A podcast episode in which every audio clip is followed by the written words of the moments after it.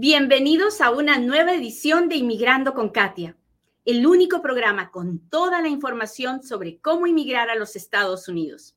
Mi nombre es Katia Quiroz, abogada de inmigración. Bienvenidos a Inmigrando con Katia. Hoy hablaremos de los documentos que una persona debe presentar cuando quiere hacer una aplicación de asilo político ya sea que la haga dentro de los Estados Unidos con la Oficina de Inmigración o que la haga en proceso de deportación frente a un juez de inmigración, todas las aplicaciones de asilo deben tener evidencia. ¿Qué evidencia es la que pide el gobierno? De eso hablamos hoy. No se vaya, estamos a punto de empezar. Buenos días, bienvenidos a otro Inmigrando con Katia, un programa donde yo, Katia Quiroz, le cuento las noticias de inmigración, le contesto sus preguntas, pero sobre todo trato de compartir un poquito del amor de Dios.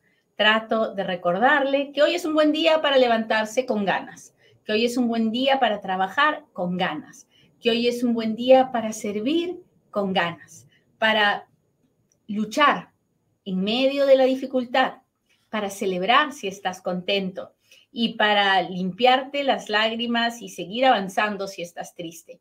Porque la vida es una y no sabes cuál será el último de tus días. Así que vive intensamente. Muy bien, vamos a hablar de inmigración como todos los días. Este es el momento en el que yo le pido, por favor, que le machuque al botón de compartir, que me permita llegar a un inmigrante más, a uno que hoy día o está pensando venir a pedir asilo, o está aquí en los Estados Unidos y tiene una aplicación de asilo pendiente, o ha entrado a los Estados Unidos y quiere hacer una aplicación de asilo, o tiene un caso pendiente y ya pronto se va a decidir y no ha presentado las pruebas que tenía que presentar. Así que vamos a ayudarlos a que, a que puedan hacer el mejor caso de asilo que puedan tener. Hasta ahí vamos bien. Si usted está aquí, si está conmigo, por favor, ya sabe lo que tiene que hacer. Ayúdeme, interactúe conmigo porque de esa forma el video se ve con más personas. empecemos por la definición de qué cosa es el asilo político. Porque cuando uno escucha asilo político, piensa muchas cosas, ¿no? Pero la realidad es una sola. El asilo político es un proceso por el cual una persona extranjera le pide protección al gobierno de los Estados Unidos. Ahora bien, para recibir esa protección, uno no solamente tiene que quererla, sino que tiene que poder probar lo siguiente. Para que me den asilo, tengo que probar que estoy siendo perseguido en mi país por mi raza, mi religión, mi opinión política, mi ah, nacionalidad, o porque soy parte de un grupo especial y mi gobierno no me va a proteger. ¿Ok? En las cinco, en las cinco diferentes tipos de persecución que les he hablado, nunca he mencionado la violencia, ni, ni la violencia generalizada ni la corrupción, nada de eso. Es persecución por raza, religión, opinión política, nacionalidad o porque soy parte de un grupo especial y mi gobierno no me va a proteger. ¿Cuáles son los grupos especiales? Pues ese es el argumento que usted tiene que hacer. Por ejemplo, si usted es ah, gay, si usted es gay y en donde usted vive persiguen a los gays y su gobierno no lo va a proteger, entonces usted puede intentar hacer un caso de asilo por persecución porque es gay y su gobierno no lo va a proteger. Ese sería un grupo especial, un grupo que necesita protección. si usted es cristiano en un país musulmán donde matan a los cristianos, entonces usted puede pedir protección en base a esa persecución. ¿Hasta ahí vamos bien? ¿Me está entendiendo? Cuéntemelo, cuéntemelo, cuéntemelo si me está entendiendo. Ah, hola Liliana, ¿cómo estás? Muchas gracias por estar aquí. Mis amigos de, del TikTok ya saben que para que yo pueda leer lo que me escribe, tiene que estar suscrito a live. Muchas gracias, Liliana. sigamos aquí. Cuando hablas de persecución por religión, ¿a qué te refieres? justamente a eso. Si yo vivo, por ejemplo, en Afganistán y en Afganistán persiguen a los cristianos y usted es cristiano viviendo en Afganistán, pues usted puede venir, probar que, que es cristiano y probar que nació en Afganistán y probar que han matado a muchos cristianos ahí y entonces el gobierno de los Estados Unidos le dará protección. Hola, Silva, Silva, ¿cómo estás? Buenos días, buenos días. Gracias por escribirme. Muy bien, entonces, hacer un caso de asilo no es nada fácil y les aseguro 100%, 1000%, no es cuestión de llenar una forma y no es cuestión de llenar una forma y poner una historia, una carta con la historia de por qué usted está pidiendo protección. Si eso es todo lo que usted presenta, le aseguro que le van a negar su caso de asilo. Tal cual. Porque no se trata de eso. Para ganar un caso de asilo, sea el cual sea, usted tiene que probar que está siendo perseguido por una de esas cinco razones y tiene que probar lo que está diciendo. Entonces, ¿cuáles son los documentos básicos esenciales de una aplicación de asilo? Los documentos biográficos. Si usted dice, yo me llamo así, pues presente su acta de nacimiento. Yo soy de este país, presente su acta de nacimiento. Yo yo estoy casado, soltero, viudo, divorciado, presente el acta de matrimonio, presente el acta de divorcio, presente el acta de defunción. Yo tengo tantos hijos, presente las actas de nacimiento de sus hijos. esos son los documentos básicos esenciales que son los documentos biográficos, los que muestran quién soy. ¿Ok? ¿Hasta ahí vamos bien? Ahora bien, también tenemos que presentar los documentos que prueben que estoy siendo perseguido por una de las razones que protege el asilo. Por ejemplo, yo digo, yo, eh, no sé, estoy haciéndoles la historia. Yo soy periodista en esta ciudad de este país. Entonces voy a mostrar mi título universitario de periodista, voy a mostrar mi licencia de periodista, voy a mostrar que trabajaba en un periódico, en un diario, en un website en donde trabajara, voy a mostrar los talones de cheques de que, me, de que yo trabajaba como periodista.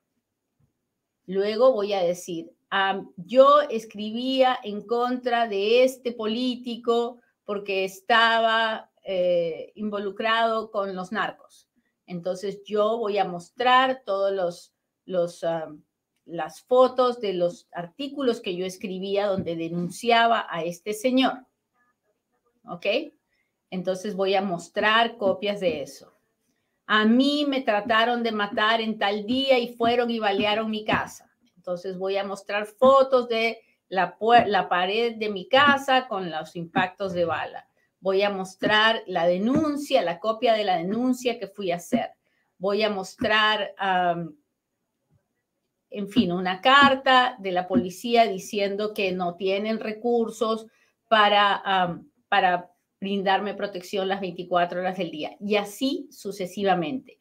Sea lo que sea que yo estoy diciendo, tengo que mostrar pruebas de cada cosa que estoy diciendo. Si yo digo, ah, yo caminé dos cuadras y me interceptaron en, esta esquina, agarro el Google Maps y le saco foto a esa esquina y le saco foto a mi casa y les muestro un plan, un plano de dónde estaba mi casa en relación al lugar donde yo estaba, donde fui atacado. Todas esas cosas son extremadamente importantes.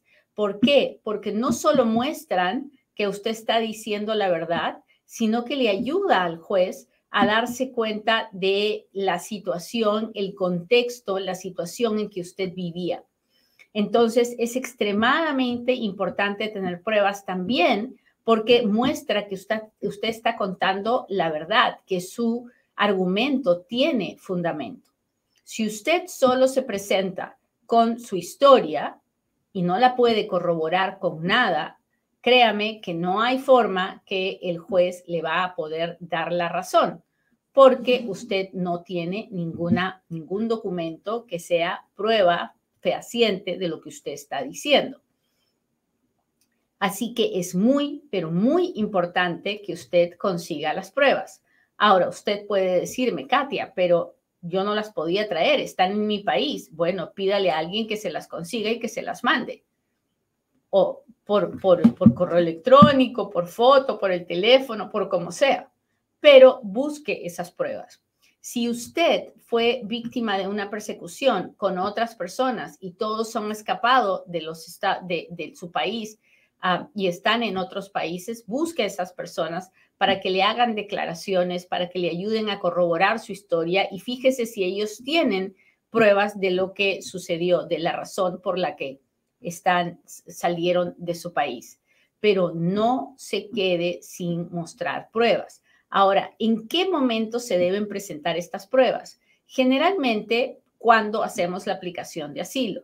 Hay situaciones en las que no se puede, entonces tenemos que esperar hasta que nos llamen a la entrevista ah, para poder inmediatamente presentar los documentos para, para ayudar a mejorar nuestro caso.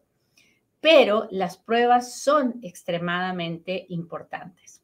Si usted ha salido escapando de su país por persecución, por su raza, por su religión, por su opinión política, por su género, porque es parte de un grupo especial y su gobierno no lo va a proteger.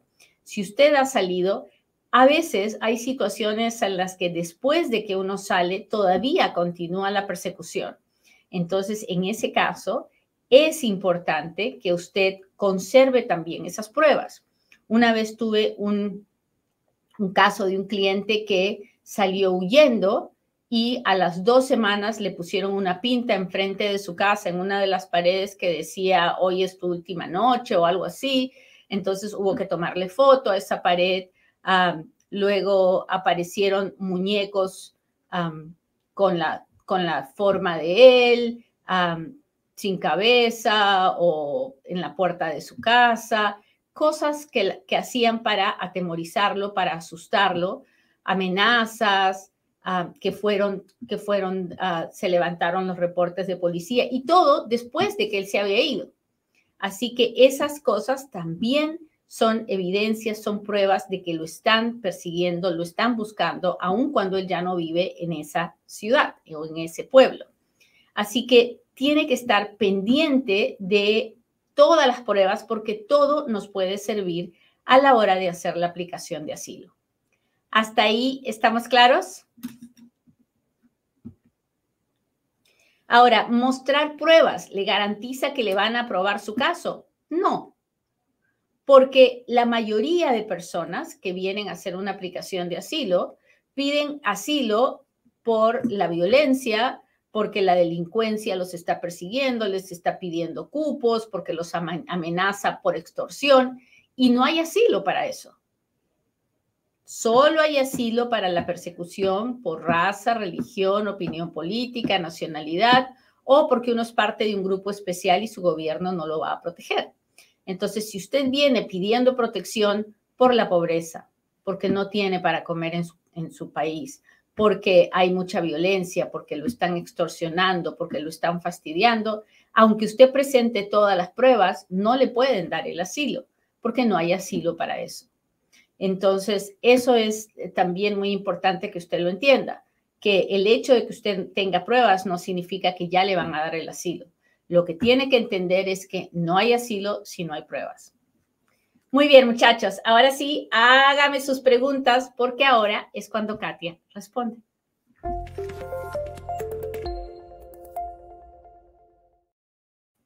Hola, buenos días. Hola, hola de Chicago, de Michoacán. Hola. Elena dice, mi residencia caducó el 2017, ¿es posible pedir un perdón para recuperarla? Elena, tendría que hacerle muchas preguntas, hablar con usted antes de poder saber si se puede hacer algo. No sé dónde usted vive, pero si está en Perú, no, ya usted la abandonó y ya la residencia murió, va a tener que empezar de nuevo. Pero si está aquí, es una situación diferente. Hola, Ros, ¿cómo están? ¿Se puede pedir asilo después de que la corte te negó tu caso? Ah, si ya te negó el caso de asilo, ya no se puede pedir otra vez. Hola, hola, síganos en las redes sociales, no se olvide. Si el perdón dice que tardará 21 meses, ¿puede tardar más tiempo? Claro que sí. Ahorita hay perdones que están tardando como cuatro años, tres, cuatro años. Ah, mi hija adquirió la residencia por eh, residencia juvenil, SIJS. ¿Ella siendo ciudadana me puede pedir? No, no puede.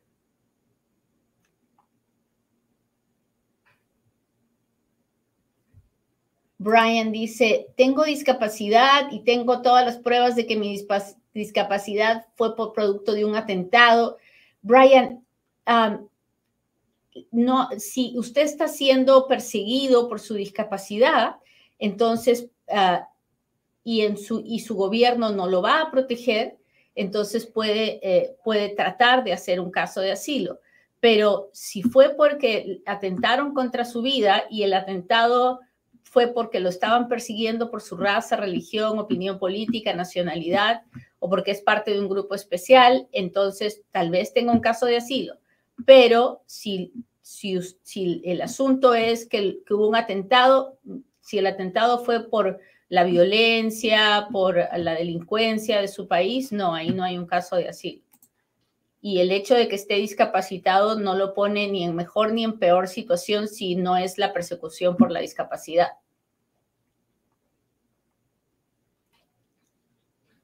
Hola Beatriz, ¿cómo está? Muchas gracias. Hola Francisco, gracias por estar aquí. Déjenme ver quién, si alguien ha mandado un super chat o un super sticker. A ver, a ver, a ver. Gracias a mi gente de Facebook por los por las estrellas y a mi gente de Instagram por las etiquetas. Déjenme ver, estoy buscando en TikTok. Hola Claudita, muchas gracias. Liliana, ¿cómo está? Pues tiene que llamar a mi oficina, Liliana. Hola, hola. El, Salvador 503 dice, tengo una pregunta para usted. Hágamela. Aquí estoy tratando de leer sus preguntas. Hola, hola.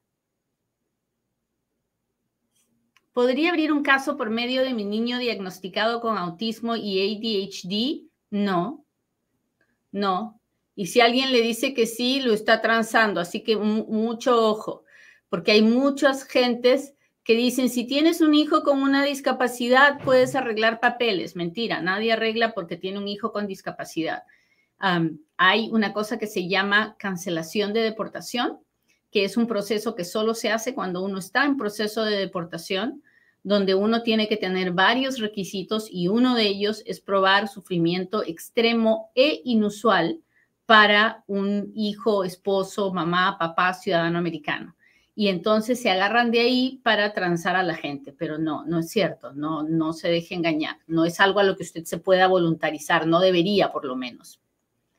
Hola.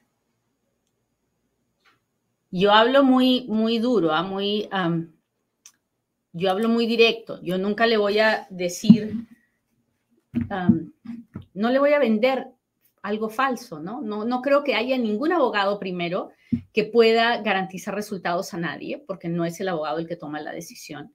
Creo que cuando el riesgo es mayor que la posibilidad del beneficio, creo que nadie se debe voluntarizar para algo así, porque yo prefiero a la persona indocumentada antes que deportada. Así que mucho ojo, no se deje engañar. Déjeme ver aquí. Mi esposo es ciudadano y él me pidió el año pasado, pero no me han respondido. En este momento toma de 12 a 13 meses.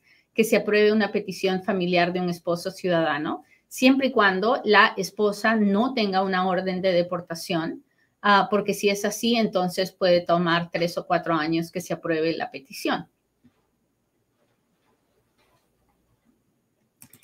Para enviar la solicitud de asilo debe tener la descripción de miedo creíble, ¿no?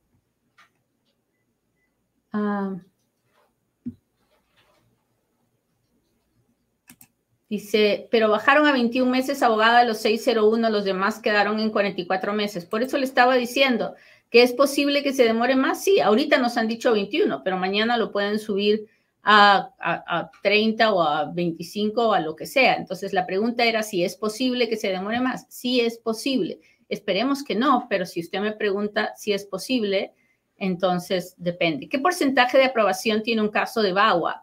Ah, depende. Depende de si usted realmente tiene un caso. Hay un montón de gente.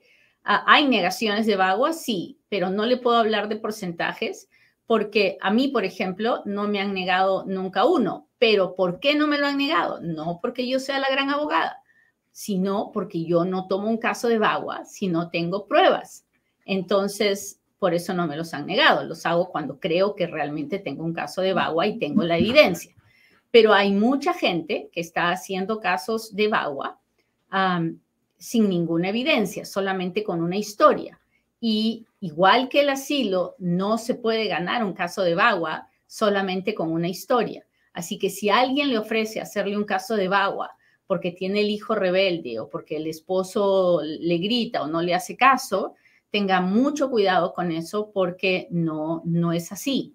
hacer un caso de Bagua por, por ah, sufrimiento psicológico, físico, por parte de un hijo o un esposo requiere de pruebas.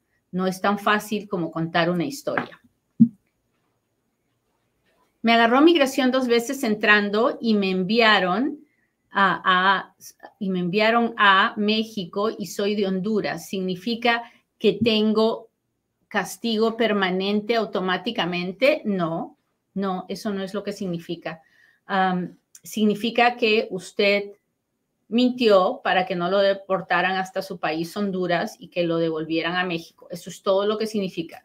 Ahora, para que usted tenga el castigo permanente, tiene que tener una deportación de las feas, que se llaman expedited removal o una orden de deportación de un juez. yo no sé si es esa su situación o no.